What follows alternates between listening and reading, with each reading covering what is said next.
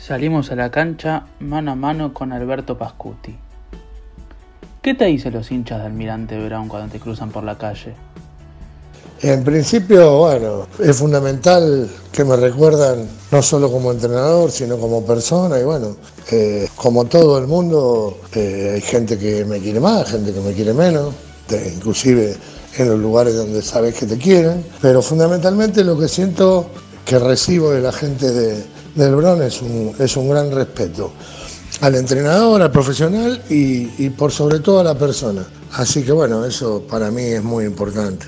Y por otro lado, del lado profesional, bueno, eh, hubo una empatía muy grande eh, entre los simpatizantes, los hinchas, los socios de Almirante Brón y nosotros como cuerpo técnico, porque bueno, eh, subimos muchos chicos de divisiones inferiores que tenían un sentido de, de identidad muy grande y un cariño muy grande por el club y, bueno, algunos de esos chicos han tenido la suerte de ascender ahora con Almirante Brón y a nosotros eso también nos pone muy contentos, obviamente. ¿Almirante Brown tiene chances de lograr un ascenso a la primera la próxima temporada? Yo creo que si se hacen las cosas bien, eh, si se hace un buen trabajo de arriba hacia abajo y de abajo hacia arriba, me parece que que sí, cualquier equipo tiene la posibilidad de ascender a primera división. Lo que sí, eh, que es mucho más difícil, porque eh, me ha tocado por ahí estar en equipos que han ascendido a primera división, como Almagro, como Chicago. Es mucho más difícil mantenerse en primera división. Y para eso sí hay que hacer un trabajo que, que, no, que no se consigue en un, en un torneo, se consigue haciendo las cosas seriamente a través del tiempo.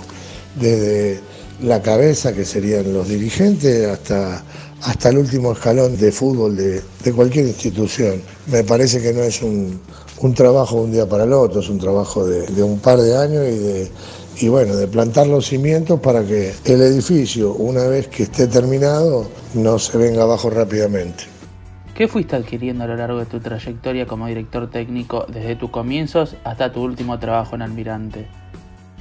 Bueno, no fue poca cosa. Terminé de jugar en el año 94-95 y arranqué a dirigir aún sin haberme recibido. Bueno, eh, fueron muchos años, mucho, mucho, mucho trabajo porque eh, cuando me iba de un club rápidamente me hacía cargo de otro y bueno, lo que uno va adquiriendo por sobre todas las cosas es mucho conocimiento, saber eh, ir aprendiendo de los errores, sobre todo el manejo de grupo, el manejo de la elección y captación, eh, el manejo de los trabajos de campo.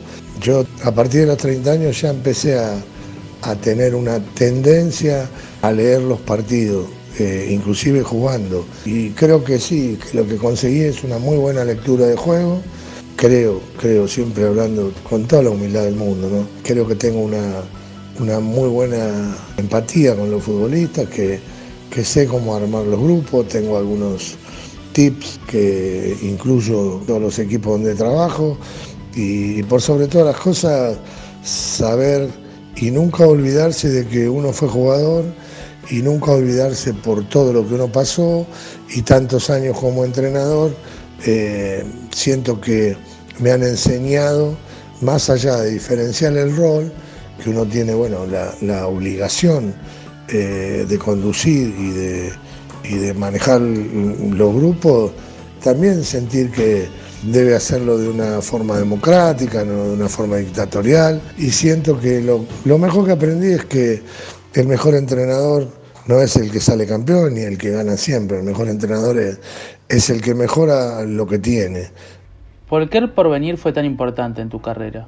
¿Seguís pensando que el cambio de la actual dirigencia te podría hacer regresar al club? No, no se trata solamente de, regresar al club, se trata solamente de, que, bueno, yo es un club que amo, un club que me dio la posibilidad de hacer una carrera de, de 35, 36, 37 años hasta hoy, porque me dio toda la posibilidad. Es un club donde no hace mucho me han elegido como el jugador más representativo de la historia del club. Tengo el cariño incondicional de, la gente del Porbe y, mi cariño hacia ellos y mi amor hacia el club también es incondicional. Este, y lo que busco no es un, trabajo ni estar en, determinado lugar. Eh, eso lo dejé muy claro eh, cuando me habló Rubén Pajualino. Eh, lo, que, lo que tratamos de buscar es que, bueno, que cambie la dirigencia, porque vos fijate que yo llegué al club en el año 83 y ya estaba Enrique Melela de presidente. Yo no soy quien para hablar bien o mal de nadie, pero bueno, hay muchísimas cosas que están mal, han echado a muchísima gente, el club se maneja de un modo absolutamente dictatorial, eh, no, no, no, no, hay un balance, eh, no se sabe a dónde va la plata, no se sabe por qué no le pagan a los jugadores, no le han pagado a los jugadores el último año, no le han pagado a las chicas de fútbol femenino, eh, se manejan como los dueños de la institución y, y yo digo que el porvenir, sobre todas las cosas, es un club, es el club de la familia, es club, ese es el club que yo vi hace muchos años atrás. Y bueno, de un tiempo a esta parte, a mí me ha tocado dirigirlo en el Nacional B, hicimos una gran campaña peleando hasta, hasta casi el final del torneo eh, con Argentino Junior por un ascenso. Pero bueno, eh, yo siento que el club tiene que cambiar y veo todo lo que está pasando, que la verdad es, es increíble lo que está pasando en el porvenir cualquiera que se acerca y escucha todo lo que pasa en el porvenir es absolutamente increíble. Por eso, y porque es un club que quiero, me parece que, necesita un cambio urgente. Urgente, un cambio urgente, porque, qué sé yo, no sé, del 83 ahora, no sé, 40 años. Eh, todo aquel que se perpetúa en el poder, todo aquel que maneja las cosas de manera, de forma dictatorial, todo aquel que, que bueno, que, echa al que no piensa como él, eh, que no permite eh, que, los, que, los socios, que los socios vitalicios ingresen al club, que echa una audición partidaria porque opina diferente o mal de lo que se está haciendo, a mí me parece que no, no tendría que tener lugar bajo ningún aspecto. ¿Crees que el fútbol cambió para mal y que ahora prima el dinero por sobre el amor o el respeto a un club? ¿O consideras que siempre fue así? ¿Cómo ves que en la actualidad se filtren permanentemente intimidades de los planteles? ¿Crees que se perdió el tan necesario perfil bajo? Siento que, cambió el fútbol, no sé si para mal. Yo no soy de los que creen que todo tiempo pasado fue mejor, no, no sé si cambió para mal, pero sí cambió, cambió la sociedad. Eh, y el fútbol es un emergente de la sociedad. Así que bueno, si vivimos en una sociedad permanentemente peleada, si vivimos en una sociedad donde eh, lo único que importa es el, eh, el triunfalismo, eh, bueno, si tenés plata, si tenés un auto lindo, si tenés una linda casa, sos mejor. si vivimos en una sociedad donde la empatía por el otro, de tratar de ser solidario, tratar de, ayudar al que, al que no está bien, eh, no importa. Eh, no podemos esperar del fútbol otra cosa que, bueno, la individualidad, eh, la pérdida de lo lúdico, la pérdida del amor por la camiseta y, bueno, y pensar solamente en que el éxito es ganar más dinero, en que el éxito solamente es tener un celular de, 100, de 200, 300 mil pesos, o que el éxito es solamente tener una novia linda. Yo me manejé con otros códigos, con mis compañeros en el fútbol. Eh, no era tan individual, cuando tocaban a uno de nosotros éramos mucho más eh, corporativos, nosotros nos defendíamos entre nosotros. Este, hoy te vuelvo a repetir, priva la individualidad, eh, el negocio se está acercando para ganarle al fútbol y el día que el negocio le gane al fútbol va a dejar de ser negocio, porque la gente no mira fútbol por el negocio, mira fútbol por el placer, por el solo placer de, ver algo lindo, de ver un espectáculo deportivo que para mí obviamente es el más hermoso del mundo. ¿Es el fútbol una de las profesiones más estresantes desde lo mental? ¿Cuánto te afectó a vos, tanto en tu época de jugador como de entrenador? ¿Cuán importante crees que es la presencia de un psicólogo deportivo en un equipo? En cuanto a cómo me afectó a mí en lo personal, bueno, Sí, en algún momento es una profesión muy estresante, sobre todo la del entrenador. Eh, vos como entrenador tenés de 30, 32, 35 jugadores a veces mm, que tenés que manejar. Eh, cuando jugás es distinto. Jugás un buen partido y bueno, así el equipo haya perdido, si vos jugaste bien, te queda eso como, como ganancia, digamos, más allá de la tristeza de, de, haber eh, perdido un partido. Pero bueno, te queda la tranquilidad de que, bueno, puedes decir, bueno, yo por suerte no me tocó hacer un mal partido. Pero bueno, sí, por otro lado también eh, yo tengo una familia hace muchos años, 44 eh, años de casado. este, y bueno, entiendo que sí, en algún momento trasladé o, transferí eh, la tristeza de un partido perdido, sobre todo como entrenador, vuelvo a repetir. Pero bueno, eh, alguna vez Marcelo, mi hijo, me dijo, nosotros los sábados nuestros dependen de, que el 9 meta el gol o no. Este, y es verdad, yo traía, eh, durante algún tiempo traía las frustraciones y las tristezas a casa y, y bueno, y eso no está bueno, eso es algo que tenemos que aprender también y que también podemos trabajar eh, los entrenadores, sobre todo con un psicólogo. Me parece que eso también, eh, en ese sentido también para nosotros es importante. En cuanto al, psicólogo deportivo, yo siempre voy a estar a favor de la ciencia, ¿no? Eh, yo creo que los entrenadores tenemos eso de, psicólogo deportivo, yo creo que tenemos la obligación de, obviamente, cuando trabajamos, cuando estamos dando eh, yo, por ejemplo, doy clases en, la escuela Nicolás Avellaneda y siempre apunto a que escuche mucho al psicólogo, porque en determinado momento eh, tenemos que ser nosotros, entre comillas, los psicólogos deportivos. Eh, lo que sí creo es que, bueno, obviamente cuando nosotros nos supera al entrenador, lo supera una, una situación, no tiene que encapricharse con con tratar de, arreglar la situación y derivar al, futbolista o, al quien sea a un profesional. Yo creo que sirve en los dos casos, pero más para la vida, más para la, la, vida del jugador fuera del fútbol que para, que para el jugador dentro del fútbol. Yo, eh, yo lo entiendo así, eh, a mí no me no tiene que venir eh, un, profesional a decirme cómo hay que motivar, cómo hay que ver. Yo tengo 30 jugadores y cuando entro al vestuario hago un paneo visual de, los 30 y sé quién vino mal, quién vino bien, quién está con problemas, quién está enojado. Eso es lo que también, sumando a la otra, a, la, una de las primeras preguntas, eso es lo que también aprendí en tantos años de, de profesión y de carrera pero de todos modos nunca, nunca descartar la, presencia de un, de un profesional eh, en cuanto al tema eh, de salud mental de los chicos, no solamente para jugar al fútbol, sino para, para la vida, ¿no? Eh, poder analizarlo.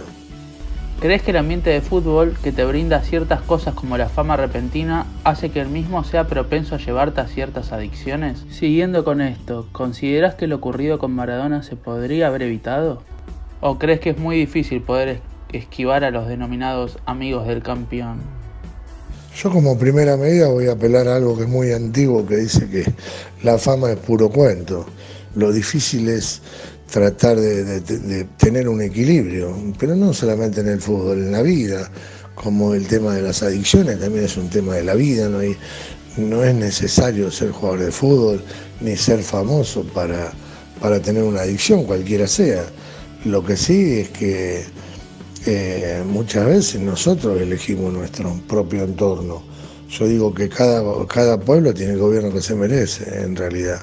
Eh, por eso digo también que que bueno, que no hay, no hay algo que sea... Eh, nosotros cuando hablamos de personas, de, seres humanos, de personas, hablamos de eso, de seres humanos y de personas. No, no, importa si juega de fútbol, verdulero, eh, eh, tiene una empresa o actor de televisión. Yo digo que el entorno, la adicción y todo eso forman parte de la personalidad de las personas, poder estar ese tipo de excesos o no es parte de la personalidad de las personas, no, no de ninguna profesión en especial. Este, y por otro lado, bueno, los amigos del campeón, eh, sí, te puede pasar a los 17, 18, 20 años, 23, 22, 23, pero eh, ya después de los 26, 27, 28 años tenés que darte cuenta quiénes son los que están con vos por, por, porque realmente te quieren como persona, quieren a la persona y quiénes son los que están con vos por, por interés o para, o para figurar. Creo que no hace falta ser eh, muy inteligente para darse cuenta de ese tipo de cosas, porque todos tenemos momentos eh, eh, malos y buenos. Por lo general, los amigos del campeón en ese momentito, aunque sea un ratito, de cuatro partidos que jugaste mal, empiezan a desaparecer. Y ese es el momento de darte cuenta quién es la gente que está con vos. Por lo general, amigos de muchos años y bueno, como siempre, eh, por lo menos para mí, la familia es fundamental en la vida del futbolista, en la vida del verdulero y en la vida de, de, no sé, del actor de televisión, como decíamos antes. En cuanto a lo de a lo de Diego, si podría haberse evitado, no, la verdad que eh, no, me, no me meto en esas cosas. Yo, para mí Diego fue eh, el día que me hizo llorar en el gol contra los ingleses, el día que puteó a los italianos cuando nos silbaron el himno, el día que. Y, todo, y todos y cada uno de esos días donde la metíaba dos, tres, metía un tiro libre que vos lo mirabas, uno lo ha hecho eso. Y, y, mirá y decís, esto no se puede hacer, esto es de otro planeta. Y es lo único que me interesa recordar de Diego, a mí, lo que él hizo en su vida privada, eh, a mí no me interesa, no tiene por qué interesarme. Cada uno eh, recibe determinadas herramientas cuando, a medida que después de nacer, a medida que va creciendo, y con esas herramientas trata de manejarse en la vida lo mejor que puede. Entonces, si yo no sé qué herramientas recibió eh, durante toda su infancia y su adolescencia, mucho menos puedo jugarlo o criticarlo por, por, por lo que pasó después. A mí no me interesa todo eso. Para mí eso es eh, hablando mal y pronto, eh, puterío barato, con ventillo, a mí no me importa. No, no, soy de otra generación. Ya cumplí los 62 y no, no me interesa todas esas cosas. Se habla muchas veces, eh, se sabe tan poco de fútbol que se empieza se empiezan a hablar todas esas cosas y la verdad que a mí me gusta escuchar y hablar de fútbol cuando hablo de un futbolista o de un entrenador. A mí no me gusta eh, hablar de un futbolista un entrenador, a ver quién es la novia o, cuánta plata tiene, no me interesa, esa es la vida privada de las personas y como, como dice, privada, eh, no hay que meterse en la vida de las personas. Si tuvieses que elegir un equipo y un jugador de la actualidad que jueguen al estilo Pascuti, ¿cuáles elegirías? Y obviamente por una cuestión de juego, de, de belleza, de resultado, bueno, qué sé yo el Bayern Múnich, el, Manchester City, acá en Argentina River, el River de Gallardo, eh, son equipos que juegan muy bien al fútbol y que, y que además logran los objetivos que se proponen. Este, y un jugador, bueno, a mí me gusta mucho Nacho Fernández, hoy por hoy, bueno, después, bueno, internacionalmente eh, no dejo de mirar eh, cuando, cuando juega Zlatan, Ibrahimovic, eh, que a la edad que tiene sigue haciendo maravillas. Y bueno, como todo, Mbappé eh, para mí sigue siendo el mejor Lionel Messi. Además, como argentino, quiero que siga siendo el mejor. Y, y bueno, Zlatan, Mbappé, Neymar, qué sé yo, infinidad de jugadores extraordinarios, Salah, Mané, infinidad de jugadores extraordinarios. Eh, que, bueno, que admiro y que, y que me encanta ver cómo juega. Esto fue Alberto Pascuti en Salimos a la Cancha.